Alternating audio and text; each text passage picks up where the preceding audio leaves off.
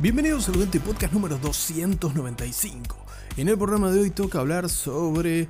la no vuelta a Hyrule o Hyrule con novedades acerca de Tears of the Kingdom. También un pequeño vistazo al nuevo juego de Indiana Jones. Y por último, las ideas de Blizzard sobre lo que le depara a Diablo 4 en el futuro. Acompáñame un ratito en tu ración diaria de noticias sobre el mundo de los videojuegos en la media justa. Esto es Venti Podcast.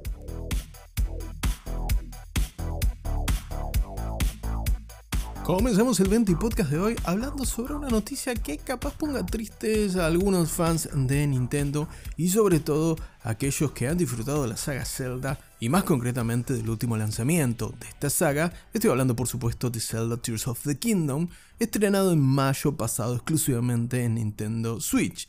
Y es que tanto el productor como el director de Tears of the Kingdom se juntaron con el sitio Famitsu para brindar una entrevista sobre cuál será el destino de Link y compañía ahora que el último juego de la saga ya ha sido estrenado y ha recogido un rotundo éxito. Y es que si bien todo parecería indicar que podrían seguir aprovechando el furor de Tears of the Kingdom, uno de los juegos más espectaculares de este año sin duda, tanto Aonuma como Fushibayashi, productor y director del juego, destacan en pocas palabras que hasta acá con Tears of the Kingdom. Sí, como escuchaste, van a contradecir la tendencia que establecieron para Breath of the Wild, que tuvo dos expansiones post lanzamiento, ya que en palabras del propio Aonuma, se han hecho todo lo que consideraban para crear un mundo de diversión y posibilidades con este último Tears of the Kingdom. Además, Eiji Aonuma legendario productor ya a esta altura de la serie Zelda para Nintendo,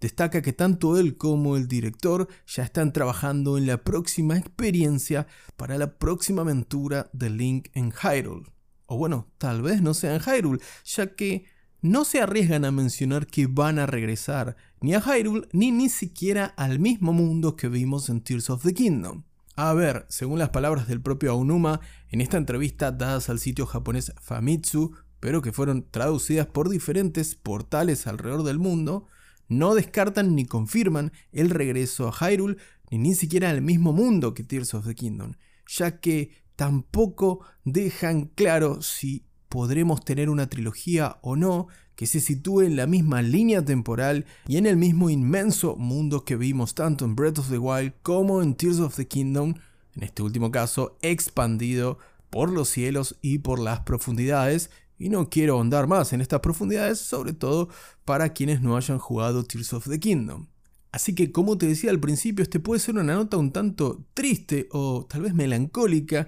porque puede ser la despedida definitiva de este mundo y de este Link concreto, o tal vez no. Tanto productor como director no aclaran al 100% qué es lo que esperaremos del próximo título. Lo que sí destacan es que lo han dado todo para que Tears of the Kingdom sea un juego que nos regocije como jugadores del otro lado y además buscarán que el próximo proyecto de la serie Zelda encare nuevas mecánicas. La verdad, no creo que Tears of the Kingdom sea un techo de jugabilidad en cuanto a lo tecnológico, pero realmente todas las cosas que se pueden hacer, sí, la cantidad de elementos fálicos que se pudieron construir desde su lanzamiento no han dejado de sorprender a todos los fanáticos del videojuego en general, no solo de la serie Zelda. Así que me genera una tremenda intriga cuando tanto productor como director en esta entrevista destacan que quieren explorar nuevas mecánicas para el próximo lanzamiento.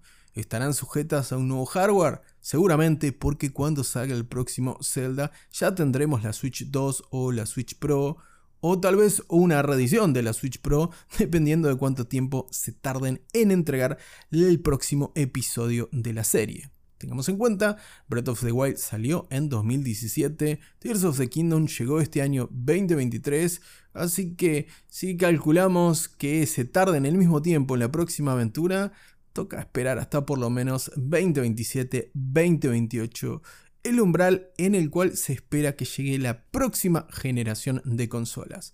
Pero no nos adelantemos, eso sí, ya quiero ver qué se les ocurre para el próximo episodio de la serie Zelda y ante cualquier novedad o confirmación oficial de Onuma o alguno de los colaboradores del equipo de la serie Zelda, sin duda te lo vas a enterar acá en el 20 Podcast.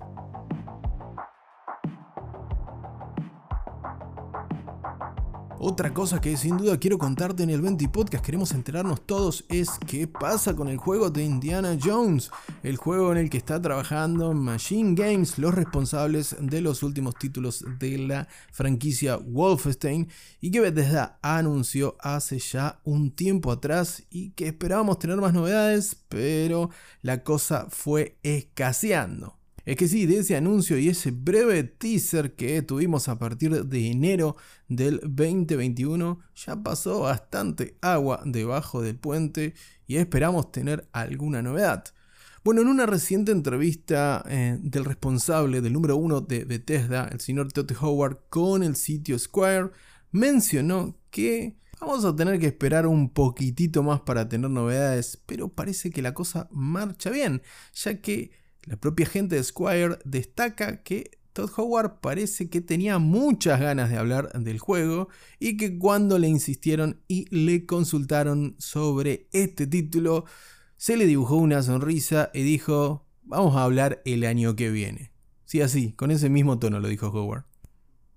Recordemos además que este nuevo juego de la franquicia Indiana Jones estaba pensado originalmente para salir en la PlayStation 5 hasta que Machine Games y todo Bethesda Software fue comprado por Microsoft junto con Zenimax, todas las compañías que nuclea Zenimax como Bethesda, Machine Games y tantos otros, Tango Gamesworks, entre otros, por nombrarte alguno de los estudios, bueno, los compró el tío Phil con la gran billetera de Microsoft y ahora el juego va a ser exclusivo de consolas Xbox y por supuesto va a salir también en PC. Además, en entrevistas previas, el propio Howard confirmó que va a ser el productor ejecutivo del game y que este título será una mezcla de diferentes géneros y estilos. Por último, toca destacar que, según lo mencionado por el entrevistador del sitio squire.com o squire.com con Q,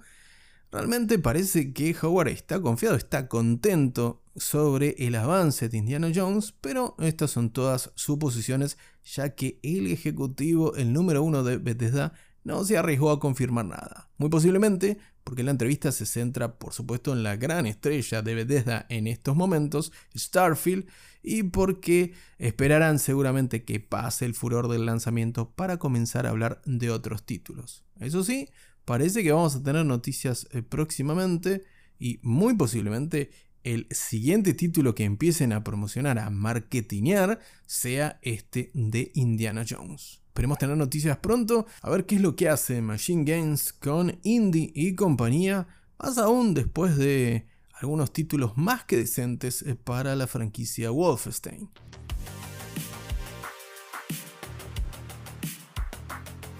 Continuamos en el 20 podcast de hoy y ahora toca hablar sobre otro gran lanzamiento de este año que no comenzó del todo bien, pero de a poco parece querer ir tomando mejor forma. Estoy hablando de Diablo 4, el último gran estreno de Blizzard, y es que en una reciente entrevista al sitio de Exerto, su gerente general, el señor Rod Ferguson, el número uno de Diablo en este momento, destacó cómo serán las actualizaciones y cuál será la cadencia de contenido que recibiremos para Diablo 4. En primer lugar, y respondiendo a la pregunta sobre cuánto piensan que va a durar Diablo 4, Ferguson destacó que es un trabajo que va a llevar años y años, ya que tienen mucho contenido pensado, muchos planes para el juego y varias líneas argumentales nuevas que quieren concretar. Sí, parece una propuesta vacía de campaña política de estas épocas aquí en Argentina, pero no obstante, Ferguson sabe que los fans quieren más de Diablo 4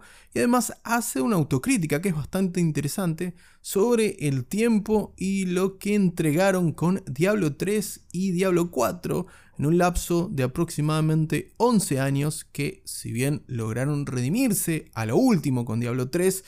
podemos decir la verdad que Ferguson sabe que no estuvieron a la altura. Por eso ahora confirma que como mínimo tendremos una expansión anual paga para Diablo 4, por lo cual en 2024 llegará esa primera expansión, si nos ceñimos a las palabras del responsable máximo de la franquicia actualmente, y que continuarán con el lanzamiento de nuevas temporadas que serán cuatro temporadas al año, es decir, con una frecuencia trimestral. Por lo que sí, parece que los que quieren más de Diablo 4 finalmente lo van a tener si se cumplen las promesas indicadas por el propio Ferguson. Recordemos que la próxima temporada, llamada Temporada de la Sangre, dará comienzo el 17 de octubre, siendo el segundo gran contenido para este año de Diablo 4 y la última temporada de 2023.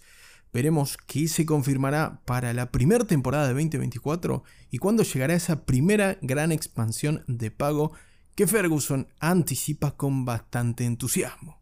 Ahora, vos del otro lado que jugaste Diablo 4 o lo estás jugando actualmente, ¿estás conforme con el contenido que Blizzard brindó hasta el momento del juego? Déjame tu opinión en la encuesta que pende de este episodio si me escuchás a través de Spotify o en el anuncio de este episodio del 20 Podcast que te estoy dejando en el Instagram. Te comparto por supuesto el link en la descripción de este episodio.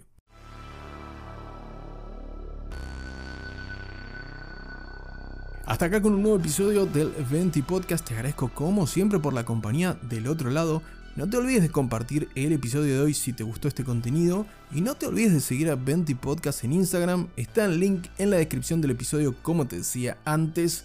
Ahora sí, nos vemos mañana. Te mando un gran abrazo y que tengas una muy bonita tarde.